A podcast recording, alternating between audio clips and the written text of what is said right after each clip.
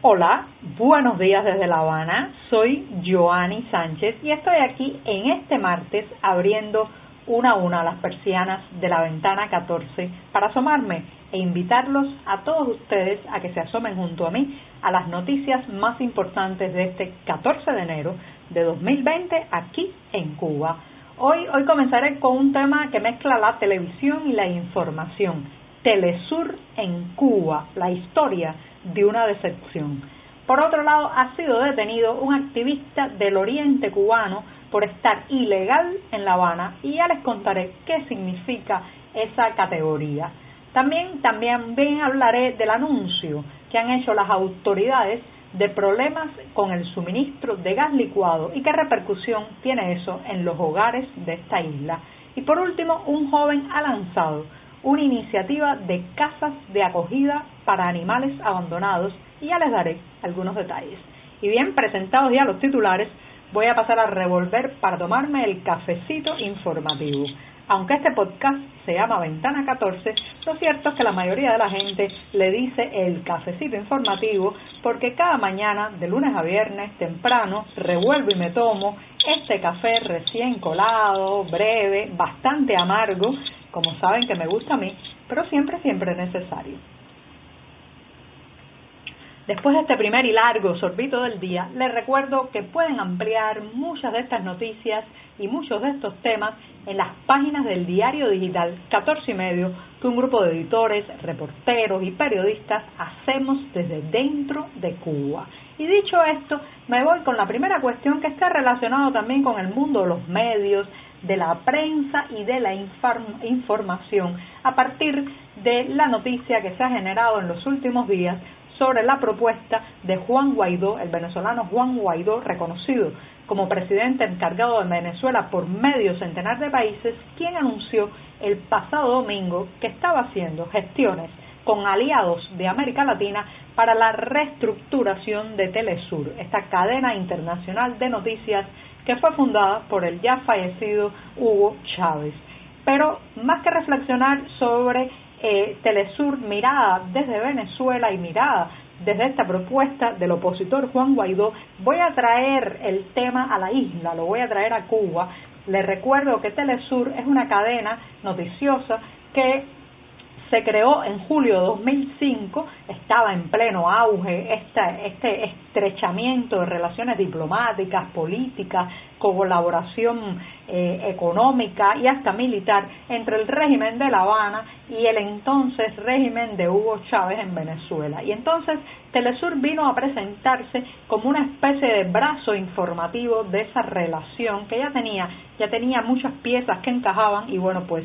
se agregó se agregó esta televisora, este canal de televisión multiestatal de noticias que tenía como sede principal Caracas, Venezuela, pero que se extendió, se extendió por buena parte de América Latina con el apoyo de Ecuador, entonces bajo el liderazgo de Rafael Correa, también con eh, la participación de Argentina, de Bolivia, la Bolivia de Evo Morales, en fin, era todo un grupo de eh, países que formaban parte de este conglomerado de noticias bajo el nombre de Telesur que se suponía iba a ser una alternativa eh, informativa eh, diferente, era un aire fresco supuestamente desde el punto de vista de las noticias. Lo cierto es que en Cuba, ustedes no me creerán, pero los que viven en la isla sí, en Cuba Telesur vino a abrir una pequeña rendija porque la prensa oficialista cubana es tan tan dada al secretismo, a la manipulación informativa, al sesgo ideológico a la hora de dar noticias, que Telesur en ese momento significó incluso, como decía hace un rato, un aire fresco, una rendija. Muchos cubanos sintonizaban, preferían sintonizar los eh, noticieros de Telesur antes que el noticiero nacional de la televisión cubana, porque al menos en Telesur, entre col y col, se enteraban de alguna lechuga. Lo cierto es que con el paso de los tiempos, eh, pues este canal de televisión multiestatal fue, fue cada vez eh, volviéndose más polarizado, más parcializado, más escorado hacia el Palacio de Miraflores y la Plaza de la Revolución de La Habana y, por ejemplo, en la cobertura noticiosa que da sobre Cuba está absolutamente, absolutamente manipulado y dentro de la línea eh, de difusión informativa que dicta el Partido Comunista de Cuba. Por tanto, ahora, cuando se anuncia una reestructuración, algunos cubanos tenemos la esperanza de que Telesur vuelva al espíritu inicial, aquel que decía que iba a ser una fuente informativa en paralelo a los grandes poderes o los grandes monopolios, porque lo cierto es que después, después de 15 años, ahora mismo es una herramienta de propaganda, una herramienta de apoyo político a ciertos poderes y una herramienta de lavado de cara de muchas tropelías autoritarias que se cometen en Venezuela y en Cuba. Así que vamos a ver qué pasa con Telesur, pero por el momento de aquel entusiasmo eh, inicial que tuvimos muchos televidentes cubanos, nos queda, nos queda la decepción. Y bien, con esto me voy rápidamente al segundo tema, pero voy a darme también un segundo sorbito de café para continuar con mucho entusiasmo y con mucha energía este podcast Ventana 14. Después de este segundo buchito del día, les cuento que ha sido detenido un activista, el activista Darien Colombier, residente en eh, Santiago de Cuba, estaba de paso por La Habana y fue detenido por la policía la tarde de este sábado mientras visitaba a un opositor en su vivienda. Después de la primera jornada de incertidumbre de dónde estaba Darien Colombier, nadie sabía ubicar exactamente su paradero, pues eh, se dio a conocer la noticia de que estaba en el centro de detención conocido como el Bivac. Esto es un lugar ubicado, un centro de detención ubicado al sur de la capital cubana, muy próximo a la zona de Calabazar, y estaba allí porque las autoridades y la policía considera que Darien Colombia está ilegal en La Habana y por eso será deportado de manera forzosa el próximo viernes hacia Santiago de Cuba, el lugar donde reside. A muchos de ustedes que están escuchando esta noticia les sorprenderá que un ciudadano cubano pueda ser ilegal en su propio país, que exista dentro de esta isla una segregación por origen regional. Pero lamentablemente es así. Desde el año 1997 está en funcionamiento, en vigor en Cuba, un decreto ley, el número 217, que hace regulaciones migratorias internas muy estrictas para la ciudad de La Habana. Y entre las regulaciones que hace, prohíbe a los cubanos provenientes de otros territorios del país residir, domiciliarse o convivir con carácter permanente en la capital cubana si antes, si antes no tienen una autorización. Claro está, si la policía o la policía política, seguridad del Estado, quiere penalizar a un opositor de provincia, lo arresta y aunque esté de paso por unos pocos días o por unas pocas horas en La Habana, pues entonces le aplica este decreto ley, lo considera ilegal y lo deporta forzadamente. Esto no es solamente algo que afecta a los disidentes, a los activistas, a los periodistas independientes, afecta a toda la población porque es, en fin de cuentas, una segregación regional, una discriminación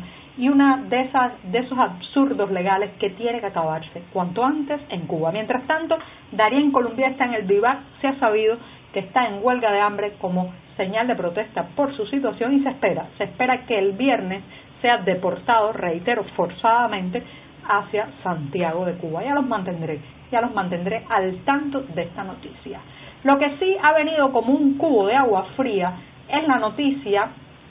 que ha dado hoy la prensa oficial de que hay un serio problema con el suministro de gas licuado. El gas licuado, ese que en Cuba se distribuye en pequeños recipientes o cilindros conocidos popularmente como balita y que son la única manera que tienen muchas familias en esta isla de poder encender un fogón para cocinar. Algunas otras familias tienen el suministro del llamado gas de la calle que viene a través de tuberías, pero muchas dependen de la balita de gas, del cilindro de gas que ahora, ahora se ha advertido que hay serios problemas, que hay que ahorrar y que la distribución parece que se va a afectar. Esto, esto es una noticia que además de molestia, eh, preocupación, porque estamos hablando de algo básico para cocinar, para llevar alimentos a la mesa, pues eh, también ha generado mucha molestia en la población que se pregunta por qué hay un problema de suministro que el oficialismo lo achaca a cuestiones con el embargo estadounidense a la hora de poder importar gas licuado a la isla, ¿por qué tenemos ese problema si también en la isla hay industrias, refinerías desde las desde la que podría extraerse gas licuado eh, local, de manera local o de producción nacional. Entonces, esto, esto es el tipo de información que contrasta con lo que nos han dicho con anterioridad, cuando se hablaba de los eh, titulares oficiales de que en Cuba se producía parte del gas licuado o buena parte del gas licuado que llegaba a las casas de esta isla. Lo cierto es que ahora, ahora echan la culpa afuera, como siempre, y bueno, pues si usted tiene una balita en su casa, ahórrela al máximo, muchos ya están planificando volver a cocinar con leña, eh, lo cual afecta sin lugar a dudas eh, pues la población de árboles del país y otros otros volverán a cocinar con electricidad que es carísimo en este país. Pues bien, ya lo saben, ahorrar el gas que parece que parecen que vienen tiempos de balitas vacías. Y con esto me voy rápidamente a la última noticia que es una iniciativa muy linda, la ha impulsado un joven y ha lanzado una convocatoria a todas las personas que quieran ayudar a, esta iniciativa enfocada en el bienestar animal en Cuba. Un joven, Javier Larrea Formoso, les recomiendo que lo busquen en Facebook y él lo que quiere hacer es una red, una red eh, de bienestar animal en Cuba basado en buscar casas de tránsito y casas de refugio para cobijar a los animales abandonados que se recojan de las calles si usted tiene un espacio, tiene un patio, tiene una habitación, recuerde que siempre puede dar temporalmente esos metros para cobijar, para guardar, para proteger a un animal que después va a ser desparasitado, esterilizado y adoptado. Pero se necesitan espacios. Si usted siente que quiere ayudar pero no sabe cómo, quizás, quizás con un techo ya puede ayudar bastante. Así que los recomiendo que se acerquen a las páginas de 14 y medio donde publicaremos una entrevista con Javier Larrea Formoso sobre su iniciativa y también, también lo busquen en su página de Facebook. Y bien, con esto me despido. Hasta mañana. Muchas gracias.